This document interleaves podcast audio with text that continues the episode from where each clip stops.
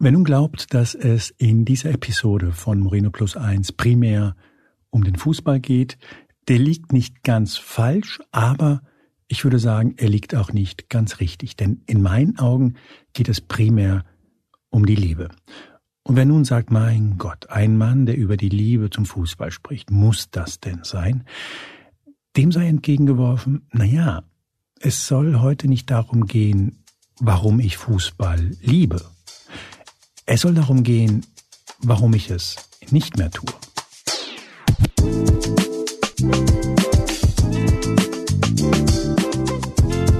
Willkommen bei Moreno Plus Eins. Ich bin Juan Moreno und ich bekenne, ja, ich bin nicht mehr in den Fußball verliebt. Nur zur Einordnung, ich äh, mochte Fußball wirklich, also sehr. Ich war nie ein fanatischer Anhänger, das kriege ich rein charakterlich nicht hin, aber ich war jemand, der immer sehr am Fußball interessiert war. So sehr, dass ich das zum Teil beruflich äh, gemacht habe. Ich habe über Fußball geschrieben, ich saß teilweise in Fernsehsendungen neben Großkopferten wie Stefan Effenberg und Lothar Matthäus und habe Fußball Deutschland erklärt, warum in schöner Regelmäßigkeit Barcelona die Champions League gewann. Seit einiger Zeit ist das nun wirklich vorbei und ich frage mich, woran das liegt. Und dazu habe ich mir den in meinen Augen größten aller deutschen Fußballexperten eingeladen, den Sportjournalisten Christoph Biermann. Er ist unter anderem Chefreporter des Fußballmagazins Elf Freunde. Er kommentiert regelmäßig beim Westdeutschen Rundfunk die Bundesliga und hat mehrere fantastische Bücher über den Fußball geschrieben. Und sein aktuelles heißt Um jeden Preis, die wahre Geschichte des modernen Fußballs. Und ich glaube, dass in diesem Buch ziemlich genau erklärt wird, warum ich mit all dem hier nicht mehr so wahnsinnig viel anfangen kann.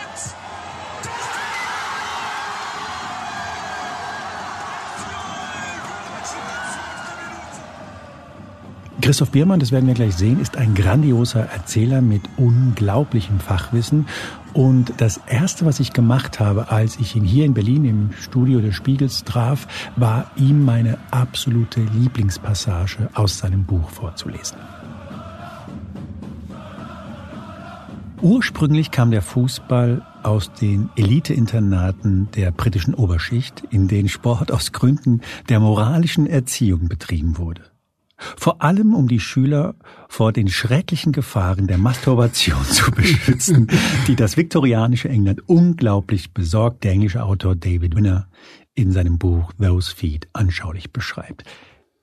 Christoph, es kann doch nicht dein Ernst sein, dass der Fußball vor der Angst vor der Onanie entstand. Äh, nicht dadurch, daraus entstanden ist, aber das hat wirklich eine Rolle gespielt. Und David Winner hat das in diesem wirklich tollen Buch Those Feet heißt das, äh, erzählt die Geschichte. Ähm, äh, also es gab in, den, in, in der viktorianischen Ära so eine, heute würde man sagen, so Moral Panic, dass die jungen Männer sich so oft selbst befriedigen würden. Und man hat lauter Dinge versucht, sich auszudenken. Und Sport war da äh, ganz weit vorne und irgendwann natürlich dann auch ähm, Fußball, aber auch Rugby und alles andere. Ja, ja, ja, aber das äh, spielt schon eine Rolle. Ich hatte es in der Anmoderation gesagt, ich habe mich ein bisschen entliebt äh, vom Fußball. Ich habe für keine Sekunde beim Lesen dieses wirklich tollen Buchs den Eindruck gewonnen, dass die Liebe zum Fußball bei dir verschwunden ist. Ja, das kann ich komplett bestätigen. Es gibt ja zwei konkurrierende Erzählungen über das, was in den, in den letzten äh, 30 Jahren passiert ist. Also die eine geht, ah, alles ganz toll geworden, nie so schön Fußball gespielt worden, in tollen Stadien, globale Stars und so weiter und so weiter, ein Milliardengeschäft und dann gibt es Konferenzen, auf denen sich Fußball, Football Industry heißt es in England, Leute treffen und sich gegenseitig erzählen, wie toll sie sind. Und dann gibt's die andere Geschichte, die eigentlich diese Entfremdung, äh, die viele Leute spüren, äh, wiedergibt. Also genau darüber möchte ich mit dir sprechen. Und du hast es ja eben schon gesagt, in den letzten 30 Jahren. Erklär doch mal ganz kurz, wie war der Fußball vor 1992? Weil das ist, glaube ich, ein Jahr, das eine, eine Rolle spielt. Und Wie hat sich der Fußball danach entwickelt? In der Zeit davor war Fußball wirklich in vielerlei Hinsicht in einer großen Krise. Ich will es mal so sagen, in halbleeren Stadien ähm, haben sich die Menschen halb totgeschlagen und äh, viele Leute sind nicht mehr hingegangen. Wir hatten ja die großen Fußballkatastrophen in ähm, äh, Bradford, wo ein Stadion abgebrannt ist, in Heysel beim Europapokalfinale 1985 zwischen Juventus Turin und ähm, FC Liverpool, wo 39 Fans zu Tode gekommen ist. Die größte Katastrophe war dann Hillsborough, wo 97 Anhänger des FC Liverpool in einem überfüllten Stadionsegment zerdrückt. Also ein, eine grauenhafte Katastrophe. Und all das hat dazu geführt, dass der Fußball damals ein relativ niedriges Ansehen hat. In England war es ganz schlimm, in Deutschland aber auch gar nicht so weit davon entfernt. Sportlich eher geht so. Also die WM 1990 gilt als fußballerisch als eine der schlimmsten aller Zeiten. Oder oh, sieht Franz Beckenbauer sicher Ja, anders. das ist in unserer Erinnerung natürlich. Ne? Franz Beckenbauer geht über den Rasen des Olympiastadions. Deutschland ist Weltmeister geworden. Irgendwie eine tolle Geschichte, aber in Wirklichkeit war das ein fürchterliches äh, Turnier, fußballerisch gesehen jedenfalls. Also das ist so ein bisschen die Vorgeschichte des Ganzen. Fußball wirklich in einer großen Krise in vielen Ländern radikaler Rückgang der Zuschauerzahlen, Holland, Schweden, um, kann man überall durchgehen. Und dann passiert was Interessantes, nämlich unter den Umständen einer großen Medienveränderung. Plötzlich tauchen neue Vertriebswege für Fernsehen auf, nämlich Satellitenfernsehen, Kabelfernsehen, in Deutschland RTL Sat 1. Ganz schnell wird plötzlich Fußball trotz dieser Krisenumstände ganz interessant, weil man mit Fußball als Fernsehsender relativ schnell auf sich aufmerksam machen kann, zumindest ein gewisses Publikum reinholen kann. Und da wird dann in diese Situation hinein 1992 die Champions League erfunden. Von Deutschen, nicht wahr? Ja, die zwei deutsche ähm, äh, ja, Marketing, Sportmarketing-Leute, damals eine ganz neue Branche, ziehen sich in ein Hotel in, ähm, in der Schweiz zurück und denken sich quasi die Champions League so aus, wie sie heute ist, in wesentlichen Zügen. Ein High-Class-Produkt mit Hymne, Sternball, die Moderatoren müssen Schlipse tragen. Das war vorgegeben, ja? Welche das Schlipse? war genau, das war alles vorgegeben, weil man ein hochwertiges Produkt äh, zeigen wollte. Das war war das Interessante. Aber der der Kniff war nicht nur das, sondern der Kniff war nicht wie vorher einzelne Spiele verkaufen. Also wir erinnern uns ja, also wir, die Älteren, also ich zum Beispiel erinnere mich, dass dann äh, vorher ja Europapokalspiele am gleichen Tag noch ins Programm genommen wurden. Also man wusste jetzt, äh, was weiß ich, Borussia Mönchengladbach spielt gegen irgendwen und dann wusste man morgens noch nicht, ob das abends im Fernsehen gezeigt wurde. Entschuldigung, dass ich noch ja. ganz interessant. Die Überlegung dahinter war wohl der Vereinsbosse, äh, wenn wir jetzt ankündigen können vier Wochen vorher, dass dieses Spiel übertragen wird, kommt, kommt keiner. Genau. genau. Ja, genau, also genau wie die Annahme, wenn wir zu viel Fußball im Fernsehen zeigen, kommen die Leute nicht mehr ins Stadion. Deshalb ja auch diese Verknappung, drei Spiele in der Sportschau am Samstag. Und ähm, bei dieser neuen Champions League Idee ist es dann so, dass dieser gesamte Wettbewerb eben äh, verkauft wird. Also du kaufst als Fernsehsender das und du musst den dann auch weiter zeigen, selbst wenn die Mannschaften aus deinem Land ausgeschieden sind. Auch etwas, wo alle gesagt haben, also, warum sollte man in Deutschland ein Spiel zwischen der italienischen und der englischen Mannschaft gucken? Nee, ist aber genau genau passiert. Das hatte so ein paar Konsequenzen. Also du hast schon gesagt, es war plötzlich, gab es gerade bei der Champions League ein Produkt. Es war offensichtlich mehr Geld da. Kannst du uns erklären, was so die Folgen war dieses Kommerzes? Also dadurch, dass mehr, mehr Geld im Spiel ist, und das ist am Anfang noch, noch vergleichsweise wenig, aber das wird dann jedes Jahr äh, deutlich mehr, dass es für die Vereine wichtig wird, wirtschaftlich wichtig wird, sportlich erfolgreich zu sein. Also da wird eine Kombinatorik hergestellt. Du kommst an die großen Fleischtöpfe, zum Beispiel der Champions League, nur wenn du in dieser Champions League drin bist. Äh, du bekommst äh, die Top-Gelder aus den nationalen äh, Fernseheinnahmen nur, wenn du an der Spitze der Tabelle bist. Also in diesem Jahr 1992 ist es noch so, dass zum Beispiel alle Bundesligisten das gleiche Fernsehgeld geben. Da gibt so einen Sack voll Geld, der wird durch 18 geteilt und die, äh, jeder bekommt ein Achtzehntel.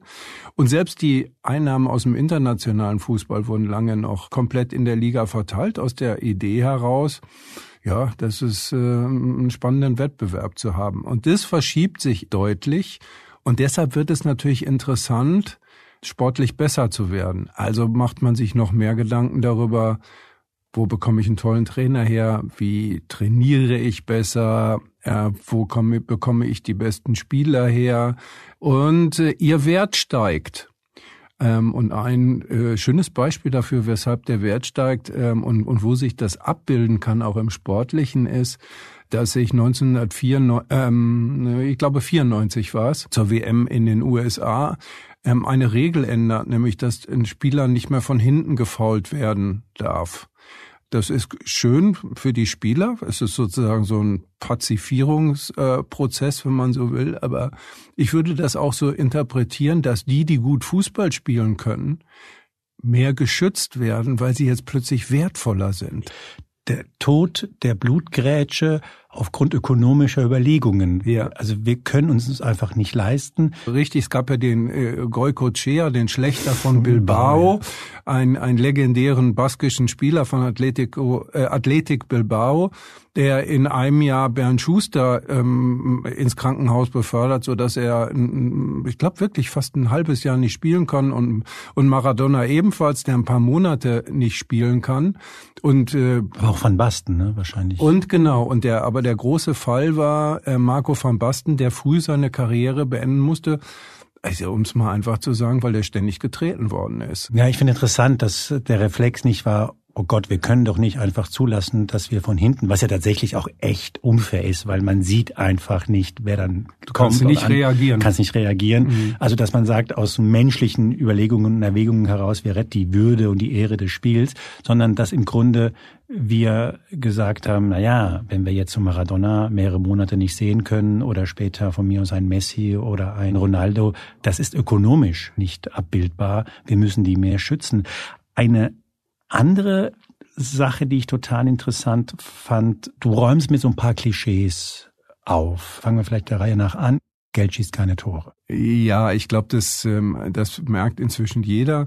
Es ist natürlich schon so, also es gibt einen ganz eklatanten äh, Zusammenhang zwischen dem äh, wirtschaftlichen, finanziellen Einsatz und dem sportlichen Erfolg.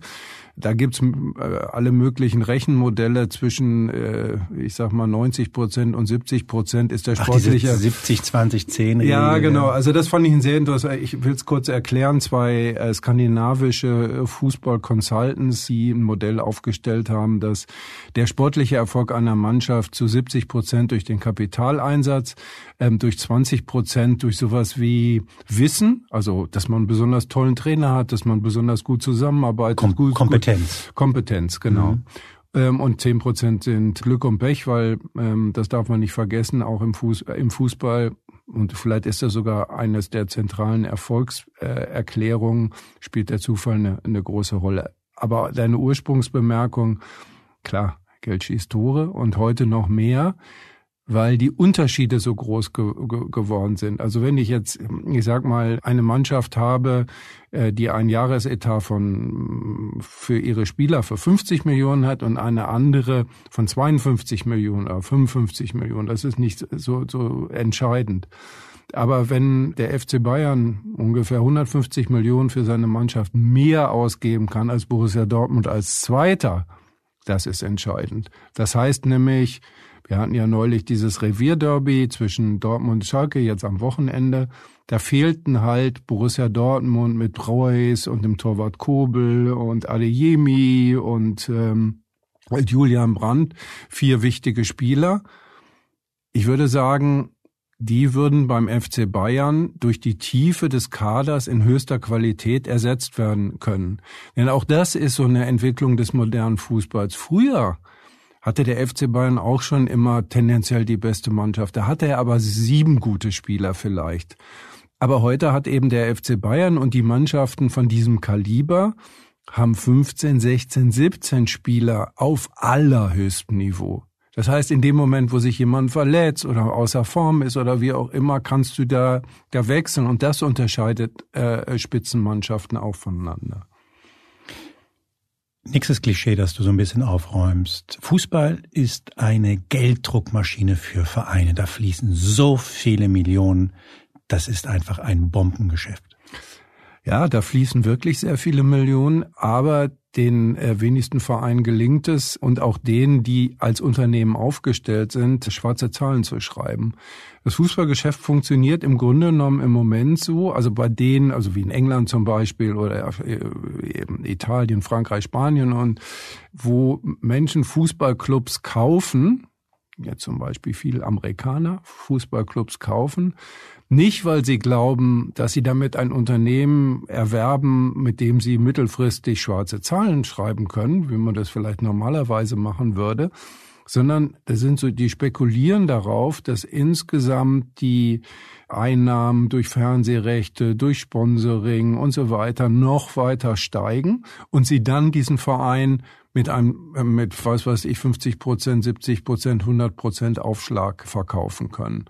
Und äh, naja, da bin ich mal gespannt, ob wir da nicht irgendwann ein Phänomen haben, wo dann eine Blase platzt. Ich hatte ja vorhin gesagt, dass ich mich ein bisschen vom Fußball entliebt habe. Und zwar auch deswegen, weil so ein Expertentum nicht wirklich eine Rolle spielte. Also Expertentum im Sinne von Zuschauerexperte, der dann sagt, ich glaube, die Mannschaft wird gewinnen oder die wird gewinnen, weil es sehr oft halt so war, dass so viel, entweder, dass der Zufall, also Schiedsrichter, Fehlentscheidungen oder Glück oder was auch immer eine Rolle spielte und weil es tatsächlich so war, dass eben nicht klar war, wer, wer gewinnt.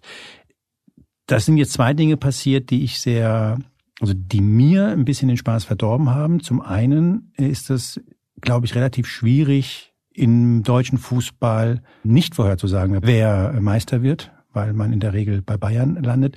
Und zum Zweiten wird an diesem Zufall, also an diesen zehn Prozent, von denen du vorhin sprachst, bei dieser Regel für Erfolg, daran wird massiv gearbeitet, um das zu beenden. Ja, man denkt ja immer, dass äh, in kapitalistischen Systemen alle so abenteuerlustig und, und Unternehmer, das starke Unternehmertum, aber natürlich gibt's im Grunde genommen immer so eine Versicherungsmentalität. Also ähm, man muss alles tun, damit man nicht aus irgendwelchen Wettbewerben rausrutscht und damit aus äh, Einnahmen rausrutscht. Das kann man in einerseits äh, tun, indem man, wie gesagt, Mannschaften zusammenstellt, die so gut sind und so wertvoll, dass man selbst diesen Zufallsfaktor reduziert, ja. Also das kann man einfach deshalb, ich sag mal, wenn man eine mittelgute Bayern-Mannschaft der, der Vergangenheit, die hatte auch immer schon mehr Torchancen, aber dann konnte es immer trotzdem mal passieren, dass innerhalb dieser Verteilung von Torchancen, ähm, dass sie mal ein Spiel verliert. Heute äh, passiert das immer seltener. Aber es gibt eben noch andere Aspekte und ich glaube, darauf wolltest du hinaus, zum Beispiel, ja, früher ist ja auf Äckern Fußball, Bundesliga-Fußball gespielt worden. Matschwüsten und hast du nicht gesehen?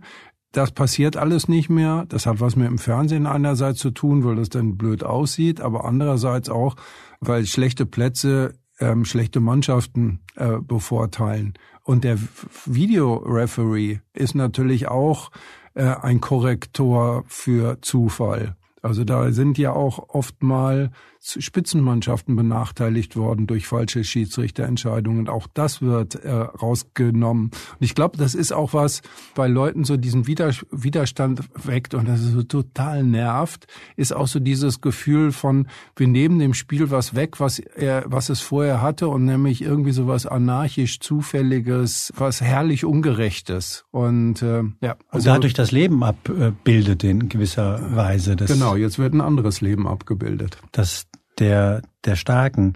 Lass uns nach Deutschland schauen. Wie sehr überrascht es dich in der aktuellen Saison, dass wir mittlerweile schon März haben und es noch nicht klar ist, dass Bayern deutscher Meister geworden ist? Es überrascht mich ein bisschen, aber jetzt auch nicht massiv.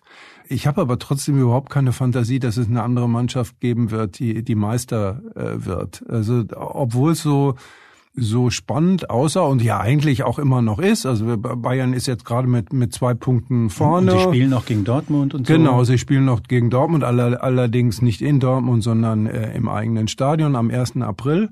Das ist ja schon bald. Äh, Habe ich trotzdem nicht das Gefühl, dass jemand anders Meister werden könnte, weil äh, Borussia Dortmund hat in dieser guten Phase jetzt, wo sie neun Spiele hintereinander gewonnen hatten in der Bundesliga, haben sie auch am äußersten Rand ihrer Möglichkeiten gespielt. Auch ähm, der Fußballgott war ihnen manchmal gnädig. Während die Bayern äh, ja nicht optimal gepunktet haben und auch teilweise ein gutes Stück von ihrem Besten weg waren.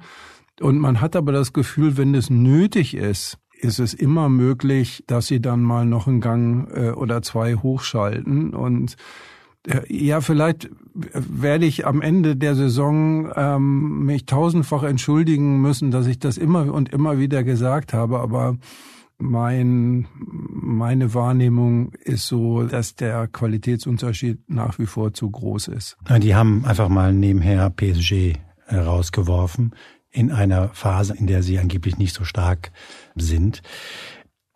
Ich habe schon mehrmals gesagt, ich fand immer toll am Fußball, dass man nicht weiß, wer gewinnt. Der Perberger, die Leute gehen zum Fußball, weil sie nicht wissen, wie es ausgeht. Und offenbar, bei allem Respekt vor Sepp Herberger, ist das Quatsch, weil die Leute gehen zum Fußball und meistens wissen sie auch schon, gerade wenn sie in München leben, wie es ausgehen wird. Wie erklärst du dir das? Ich glaube, dass es für viele Fußballfans ähm, also ich, ich nehme mal mich als Beispiel, ja. Ich bin ja Anhänger des VfL Bochum, einer, einer was Nein. Gibt's denn, was gibt's denn, was, was gibt's denn da zu lachen? Nein, es gibt nichts zu lachen. Ich, ich bewundere nur Menschen, die das echt, die sich das echt antun. Wo stehen Sie gerade? 16, äh, 14. 14. Ähm, also eine eine Mannschaft, die es äh, nicht leicht hat, ja. Und äh, also aus meiner nicht Journalisten, sondern aus meiner Fanperspektive ist es ja im Grunde genommen egal, ähm, ob jetzt Bayern Erster wird oder Zweiter oder Fünfter oder Siebter, äh, das ist ja nicht die Welt, in der äh, der VfL Bochum spielt. Und es geht, in, geht, glaube ich, ganz vielen anderen äh, Anhängern von auch von größeren Clubs, ob sie jetzt Köln oder Stuttgart oder ja, die hängen ja auch im Tabellenkeller mit rum oder Freiburg oder wie auch immer heißen, geht es, glaube ich, genauso. Ich glaube eher, äh, also das ist die Beobachtung, äh, die ich unter Freunden, Bekannten gemacht habe. Das ist die natürlich auch ein bisschen gefährliche anecdotal evidence, also so äh, Stichprobe im eigenen Umfeld, dass so, dass so dieses große Interesse alle reden über Fußball, alle interessieren sich für Fußball, aber auch so ein bisschen weggegangen ist. Mhm. Und, und ich glaube, dass es ähm, ein bisschen weggegangen ist. Das hat was mit der deutschen Nationalmannschaft zu tun, die ähm, schon seit einigen Jahren kein, keine richtige Freude mehr macht. Das hat äh, aber auch damit zu tun, dass irgendwie so, dass zum Beispiel immer die gleiche Mannschaft deutscher Meister wird. Also ich würde mal sagen, für Hardcore-Fans, und von denen gibt's ja in, in Deutschland äh, Hunderttausende und Millionen, ist es vielleicht alles gar nicht so wichtig, ob äh, Bayern Meister wird oder nicht. Aber für die, die so ein bisschen im Umfeld sich mal mehr... Mal Genau. Für dich, ja. ja. Und für die Leute, und auch interessant, draußen in der Welt. Warum soll ich mich für die Bundesliga interessieren, wenn ich in den Philippinen hocke oder irgendwie sowas? Da weiß ich ja schon vorher, wer Meister wird. Warum soll ich mich interessieren, wenn ich in Argentinien hocke und, und so weiter? Ähm, also es, es gibt viele Vorteile, die zum Beispiel in diesem globalen äh, Wettbewerb, die äh, die Premier League hat, die was mit der Historie zu tun haben, Commonwealth und so, und so weiter, die viel mit ihrem Reichtum und der Ansammlung großer Spieler zu tun haben. Aber das darf man nicht vergessen. Die haben es auch geschafft, einen spannenden Wettbewerb zu kreieren. Das äh, ist etwas, was ähm, zumindest an der absoluten Spitze in Deutschland jetzt seit einem Jahrzehnt fehlt. Ich glaube, was mich ein bisschen stört, ist, dass dieser Traum, also der, der Tod des Hypothetischen. Ich bin in der Nähe von Frankfurt aufgewachsen und war als kleiner junger Eintracht Frankfurt-Fan. Äh, und es gab aber immer das Gefühl, es könnte dieses Jahr passieren. Und mir war eigentlich auch klar, dass es nicht passiert, aber es war jetzt nicht absurd.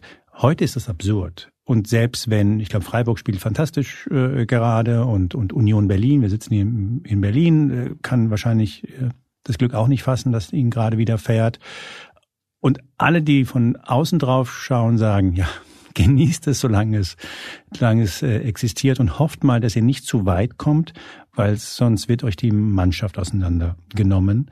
Und dieser Tod des Hypothetischen, das ist etwas, was ich glaube, kaputt gemacht wird und ich weiß nicht, ob es adäquat ersetzt wurde. Schöner Begriff der Tod des Hypothetischen. Ähm weil es natürlich, äh, du sagst es ja, also der erste FC Köln ist mal Meister gewesen, der VfB ja. Stuttgart ist mal Meister gewesen. Ähm, äh, Dortmund. Dortmund, ja. Und Schalke also, fast. Ja, das ist aber schon lange her, dass die letzte Mal Meister waren, 1980. Fast, fast. Und, und fast, genau, ja. Das nimmt schon, schon was von dem Zauber. Ich habe mich natürlich jetzt wirklich auch beim, beim Schreiben dieses Buches und jetzt so im Nachhinein mit bei solchen Gesprächen, wo ich so denke, oh, ich rede unheimlich viel über den Zusammenhang von sportlichem Erfolg und Geld und eigentlich will ich das gar nicht. Aber es liegt ja auf der Hand. Ja, also wie, wie, wie soll ich zum Beispiel als Fan des VfL Bochum, wie soll ich meinem Management oder ähm, oder oder Trainer oder irgendwie so wie wie kann man diesen Menschen Vorwürfe machen darüber, dass sie im Tabellenkeller sind, weil sie mit weitem Abstand den geringsten Etat haben. Also nicht, weil sie zu blöd sind, eine bessere Mannschaft zusammenzustellen, sondern weil sie das Geld dafür nicht haben, weil an jedem sportlichen Erfolg baumelt so ein Preisschild. Und das ist nervt mich irgendwie auch. Also äh, also vor allem, klar, wenn man sich da sehr mit beschäftigt, dann hat man das, dann, dann, dann sieht man das auch überall. Da kann man da auch nicht mehr drüber weggehen. Ich merke das auch bei Freunden, die auch sich wirklich für Fußball interessieren, wie die das so schwungvoll ausblenden können. Aber das ist letztendlich eine so starker äh, bestimmt das. Und und auch was du gerade gesagt hast irgendwie dann kriegt mal irgendein Club eine tolle Mannschaft zusammen. Also nehmen wir jetzt Eintracht Frankfurt die haben es ja. ja. sogar haben hatten es ja sogar schon mal geschafft mit mit Rebic und und so weiter. Bap, bap, und irgendwie fünf Minuten später sind sie äh, sind sie ausverkauft und die haben das ganz toll äh, kompensiert. Aber äh, jetzt freuen die sich wahrscheinlich auch nicht mehr als zehn Monate über Kolumuani, dann wird er wieder weiterverkauft. Das ist auch alles so der Gang der Dinge. Dafür kaufen sie irgendwelchen anderen kleineren, die auch irgendwie Träume mit irgendwelchen Spielern hatten, ihre weg. Also das ist, äh, das, das alle sind Täter und alle sind Opfer äh, gleichzeitig in diesem System. Aber, aber well, irgendwie, das ist schon, äh, das ist schon echt zäh äh, und schwierig manchmal. Was ich total überraschend fand, war, dass du tatsächlich mal das Experiment zu Ende gedacht hast. Dass du gesagt, okay, wo geht das denn jetzt hin? Und dann habe ich von dir, ich glaube nicht so klar in diesem Buch, sondern später in einem Text, einfach mal die Überlegung zusammengetragen, die für diese Super League sprechen. Und nun bist du glaube ich, weit von dem Verdacht entfernt, dass du für Real Madrid, Barcelona und die anderen unterwegs bist. Ähm, erklär doch mal dem oder derjenigen, die das jetzt nicht sofort parat haben, was die Super League ist, warum du damit im Grunde in praktisch jedem Stadion in Deutschland sofort Hausverbot bekommen würdest und warum du denkst, dass möglicherweise das doch eine Entwicklung ist, die auf uns zukommt.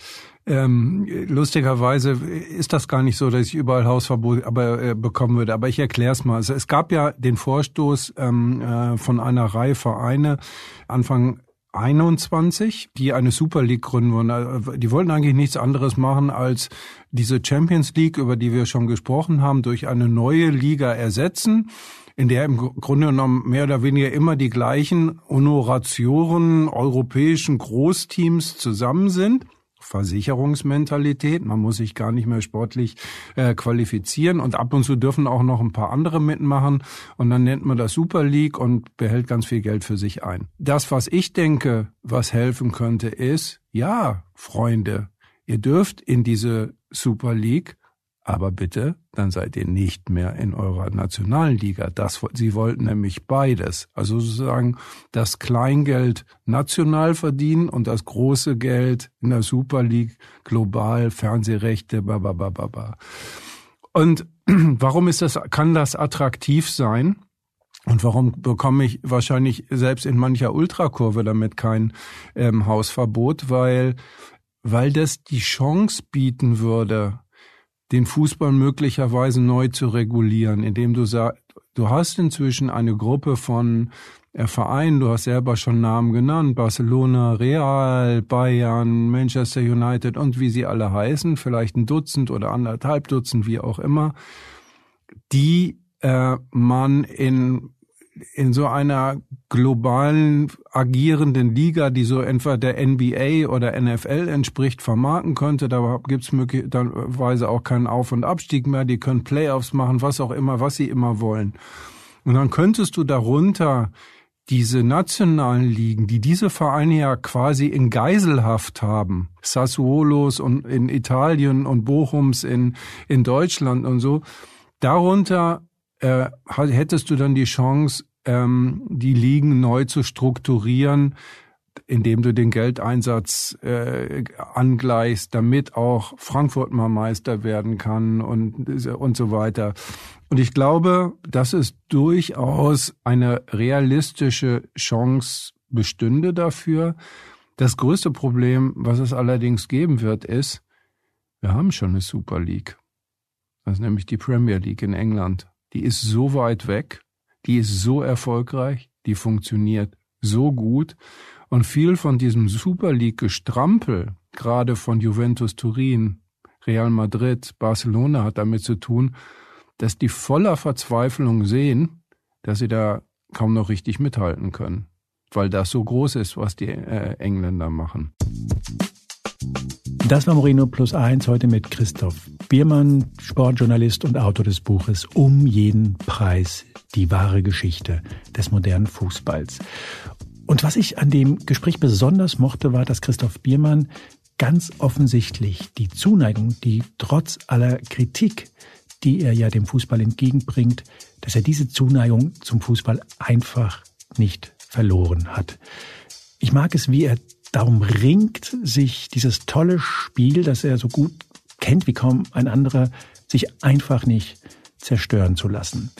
Ich glaube, sowas nennt man gemeinhin wahre Liebe. Für all diejenigen, die sich für Fußball interessieren, lege ich an dieser Stelle den Podcast Ausverkauft ans Herz. In ihm geht es zwar vordergründig um die Fußball-Weltmeisterschaft in Katar im letzten Jahr, doch im Grunde ist es eine minutiöse Abrechnung mit dem aktuellen Fußballgeschäft. Mir bleibt nur noch, mich zu verabschieden und mich bei Julia Parker, Philipp Fackler und Janis Schakarian für ihre Mitarbeit an diesem Podcast zu bedanken. Moreno Plus 1 ist in der kommenden Woche wieder am Start, zu hören bei spiegel.de und überall da, wo es Podcasts gibt.